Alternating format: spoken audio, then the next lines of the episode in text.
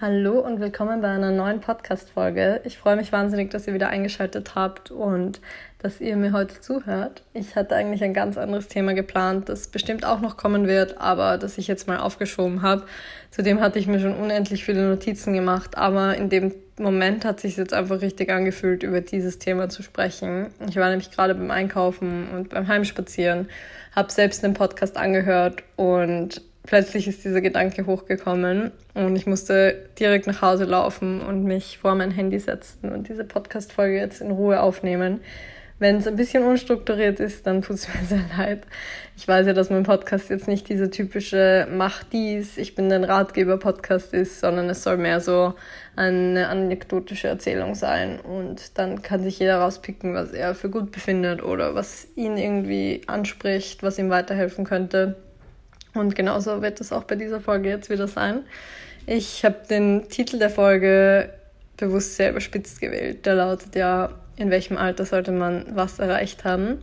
Und ich hoffe, dass er genau die Menschen anspricht, die in diesem Hamsterrad der Gesellschaft gefangen sind, die sich unter dem, die sich unter Druck setzen lassen von der Gesellschaft, die unter Leistungsdruck stehen und sich in diese Leistungsgesellschaft auch ein bisschen eingliedern.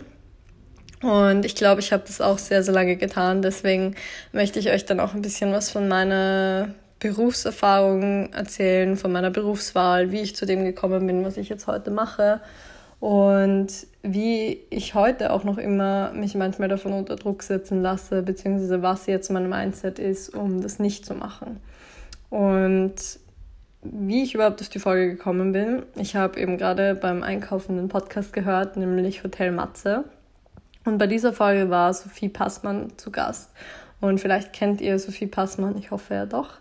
Sie ist nämlich eine sehr, sehr coole Frau. Sie ist auf Twitter sehr bekannt. Sie schreibt für Zeit Kolumnen. Sie hat ein Buch veröffentlicht, das heißt Alte weiße Männer und ist eine mega starke Persönlichkeit. Ich bin ein sehr großer Fan von ihr. Und in dem Interview hat sie ganz viel über ihr Leben gesprochen und über ihren Werdegang und über ihre berufliche über ihr berufliches Umfeld. Und das, was mich ein bisschen getriggert hat, war, dass sie 25 Jahre alt ist und all das schon erreicht hat. Sie stand, glaube ich, mit 16, ich will jetzt nichts Falsches sagen, aber ich glaube mit 16 schon auf Stand-up-Bühnen und hat 40 Shows pro Jahr gemacht.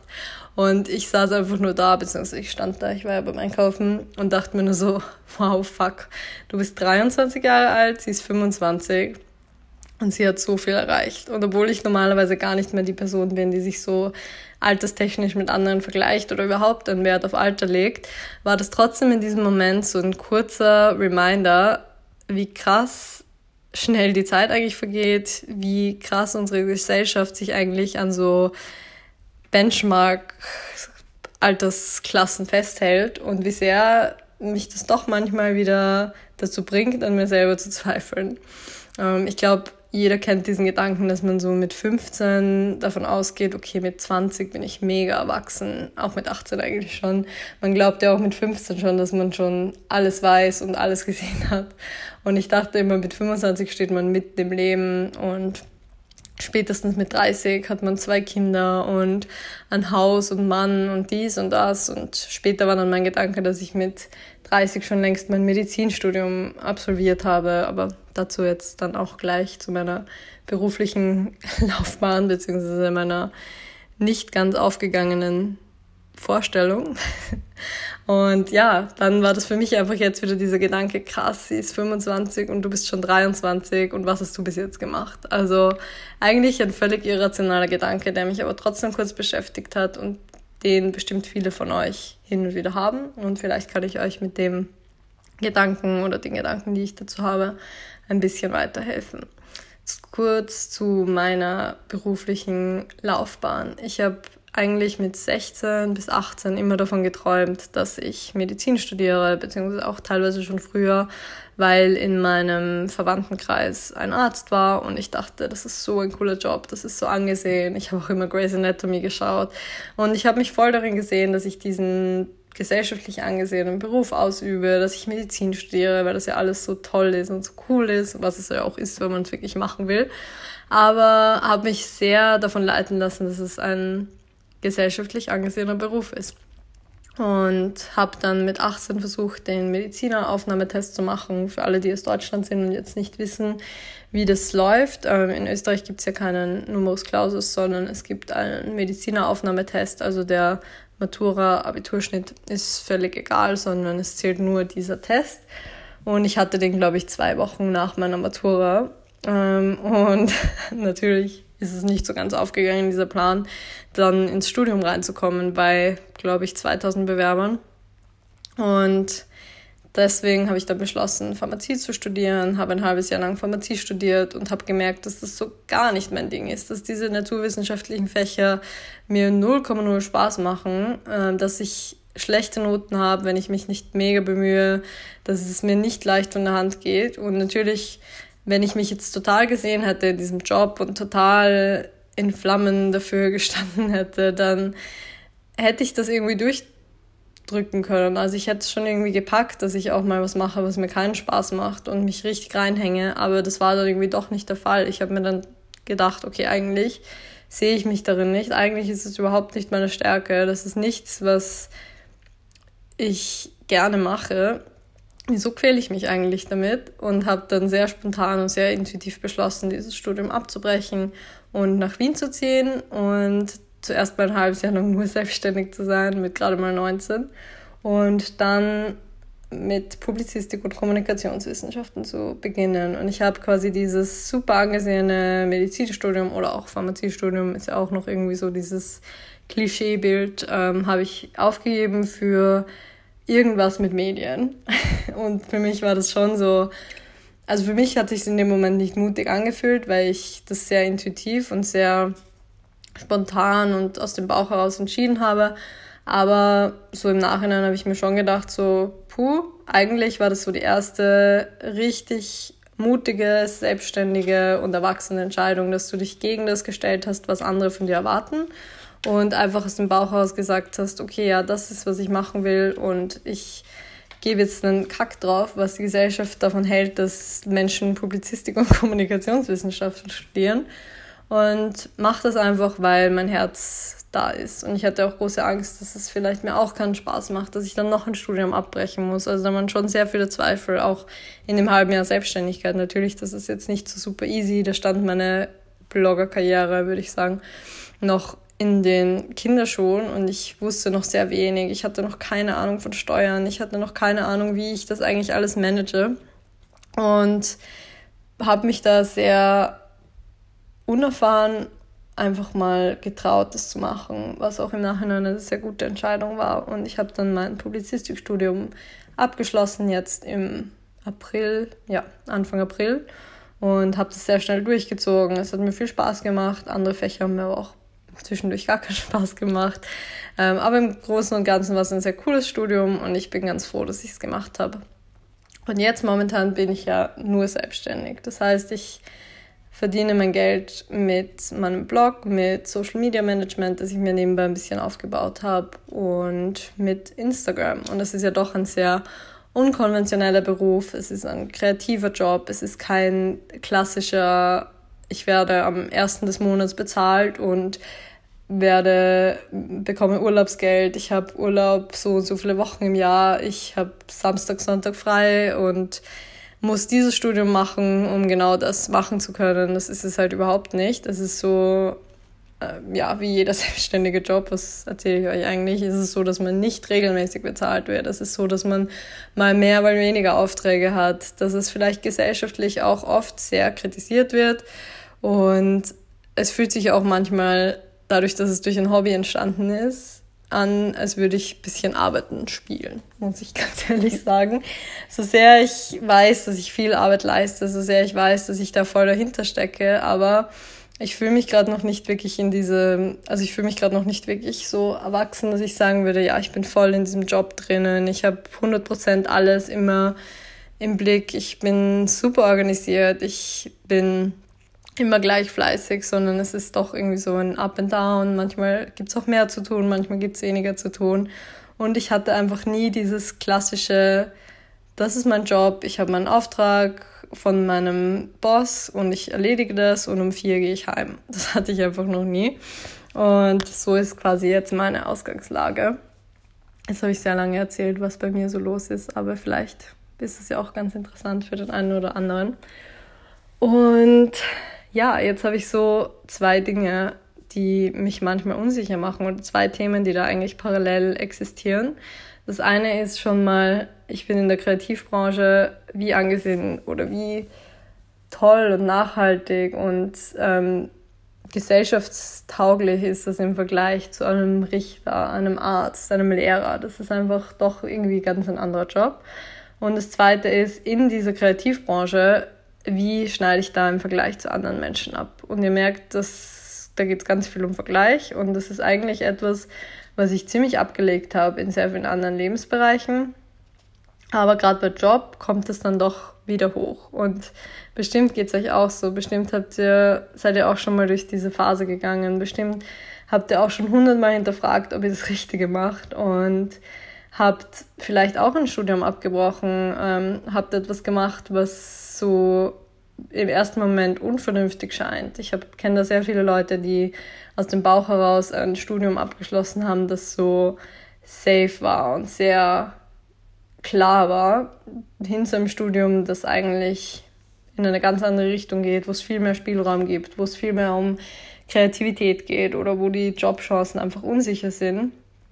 Und dann natürlich ist man in bestimmten Momenten schon sehr am Zweifeln. Und jetzt, wenn ich von mir sprechen müsste, ich vergleiche mich oder ich weiß auch, dass ich einen guten Job mache, aber ich vergleiche mich in manchen Momenten, wie zum Beispiel heute, trotzdem mit Personen wie Sophie Passmann. Sie ist auch irgendwo in der Kreativbranche, sie ist auch in der Medienwelt, hat schon das und das und das geschafft. Sie ist super erfolgreich, sie ist Bestseller-Autorin und das ist dann einfach schon krass. Oder andere Menschen in der Kreativbranche, auch andere Blogger, wo ich mir manchmal denke, so krass, die machen das alles, die sind so kreativ, ich könnte mir noch eine fette Scheibe davon abschneiden. Und ähm, ich erlebe dann oft, dass ich statt zu denken, ähm, ich kann mir davon was abschneiden, ich lasse mich inspirieren davon, wie cool sie sind und was für eine tolle Arbeit sie machen. Stattdessen denke ich, boah, meine Arbeit ist vielleicht nicht gleichwertig, meine Arbeit ist nicht gut genug. Und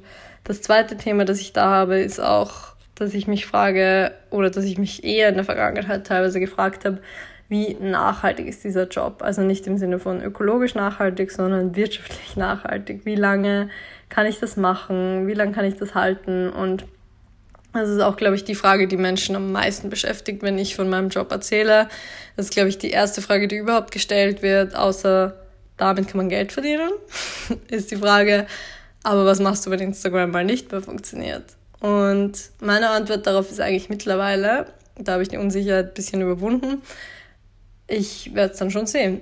Ich bin ein junger Mensch, ich bin ein dynamischer Mensch, ich kann mich immer weiterentwickeln und ich habe nicht mehr diese Angst, dass ich plötzlich auf der Straße sitze. Ich weiß, dass ich mir ein gutes Berufsumfeld aufgebaut habe, dass ich viele Kontakte habe, dass ich da sehr stabil bin, dass ich mir Rücklagen auch gesichert habe, dass ich immer wieder andere Dinge habe, die ich auch machen kann und dass ich jetzt nicht nur mich auf eine Plattform verlassen kann, sondern dass da eigentlich ich als Person dahinter stecke mit allen meinen Kontakten, mit allen meinen Skills, mit allem, was ich in den letzten Jahren gemacht habe und habe dann nicht mehr so diese Sorge.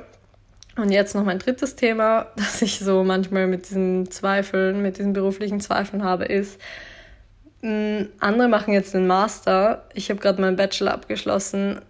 Sollte ich nicht vielleicht auch einen Master direkt anhängen? Wäre das nicht gut?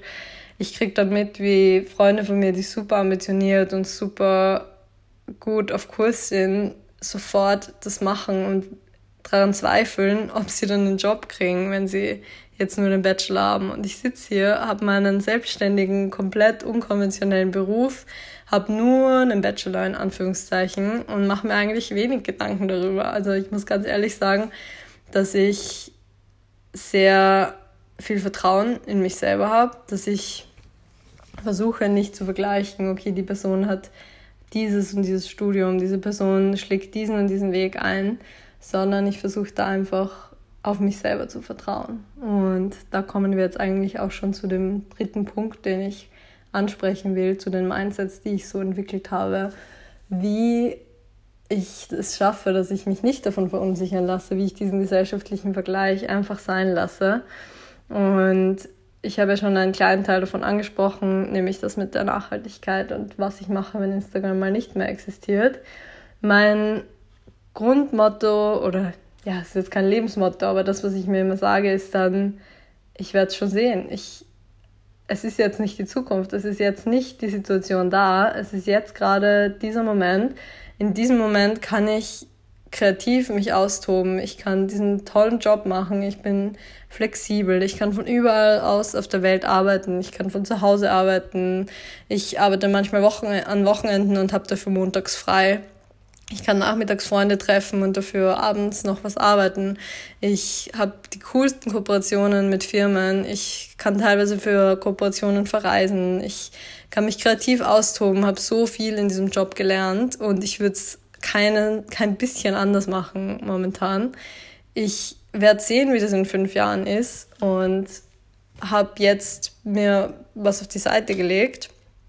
Ich kann auch mal ein halbes Jahr lang einfach Kellnern. Ich kann alles Mögliche arbeiten. Ich bin ein junger Mensch. Ich habe zwei gesunde Beine. Ich kann eigentlich jeden, jeden Studenten, Studierendenjob machen, der so auf dem Markt ist. Ich kann auch mal für acht Euro die Stunde in einem Café arbeiten. Es ist überhaupt kein Problem. Ich lebe momentan ein sehr cooles Leben. Ich lebe meinen Traum und bin dynamisch. Das Leben ist dynamisch und ich, es macht keinen Sinn, gerade mich immer zu fragen, was ginge noch besser, was könnte ich stattdessen machen. Und ich habe auch heute den Podcast von Jaco Busch angehört und sie hat so darüber gesprochen, dass wir uns immer nach etwas Besserem sehen und dass wir nie zufrieden sind mit dem, was wir machen und dass wir teilweise in einem lethargischen Stillstand stehen, weil wir so viele Optionen haben in unserer heutigen Welt, dass wir uns niemals festlegen wollen. Und das ist sowohl bei Partnerschaften so als auch bei Wohnorten und bei sehr vielen anderen Sachen wie auch dem Job. Und meine Devise lautet da einfach, mach das, was sich in diesem Moment für dich richtig anfühlt. Und für mich ist es zum Beispiel gerade selbstständig zu arbeiten als Bloggerin, als Social Media Managerin. Ich bemühe mich schon darum, mir ein Umfeld aufzubauen und auch ein bisschen vorwärts zu denken.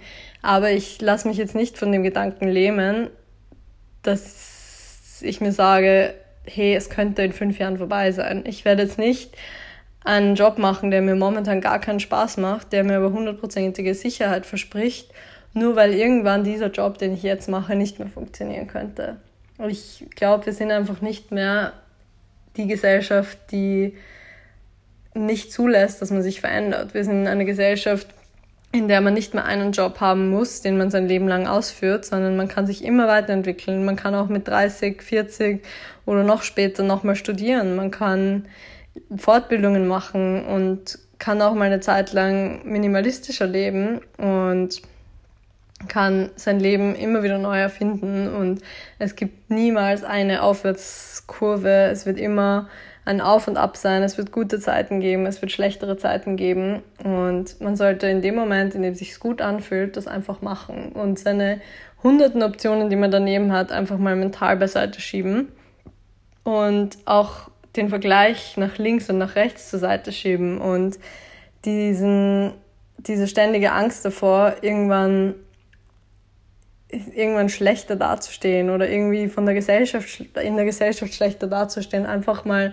wegzulassen und in sich reinzuhören, ob sich das jetzt gerade gut anfühlt, ob man das machen will und auf keinen Fall ein Studium deshalb machen, weil das die Gesellschaft von einem möchte, weil das die Eltern von einem möchten, weil das ähm, deine Freunde cool finden oder weil das dein, dein Partner approved hat. Oder auch vielleicht, weil ich das gerade bei vielen, ich glaube, das ist eher, also ich habe das mitbekommen, dass es in Deutschland ganz, ganz häufig ist, dass man fürs Studium in eine komplett andere Stadt zieht. Ich glaube, in Österreich kommt das auch vor, war ja bei mir auch so, aber sehr viele bleiben auch so in ihrem Bundesland und näher bei ihrer Familie. So ist zumindest mein Eindruck, so in meinem Freundeskreis und in meinem Bekanntenkreis. Und selbst wenn ihr also selbst wenn ihr einen Partner an einem Standort habt, selbst wenn eure Familie an einem Standort ist, ähm, vielleicht auch einfach mal ins kalte Wasser springen für ein Studium, auf sich hören und in sich hineinhören und in eine komplett andere Stadt ziehen und wirklich auch mal mutig und ein bisschen unvernünftig sein und aufs Herz hören. Und ja, ich glaube, das ist so, was ich euch mitgeben wollte. Ich hoffe wirklich, das war nicht zu unstrukturiert. Ich hoffe, ihr konntet mir irgendwie folgen. Es war ein sehr emotionales Thema für mich, ein sehr wichtiges Thema. Und ich glaube auch, dass es viele von euch betrifft und hoffe, dass euch diese Podcast-Folge gefallen hat, dass ihr euch etwas mitnehmen konntet und freue mich auf die nächste Folge und freue mich auf eure Rezensionen. Wie gesagt, ich würde mich sehr freuen, wenn ihr mir auf iTunes eine Rezension hinterlässt. Ihr könnt da entweder nur Sterne hinterlassen oder auch einen Kommentar schreiben. Ihr könnt mir gerne auf Instagram eure Anregungen schicken ähm, per Nachricht. Oder ihr könnt auf Spotify den Podcast abonnieren, sehr gerne. Und ja, dann beim nächsten Mal auf jeden Fall auch wieder einschalten. Ich freue mich und ich wünsche euch noch einen schönen Tag. Tschüss.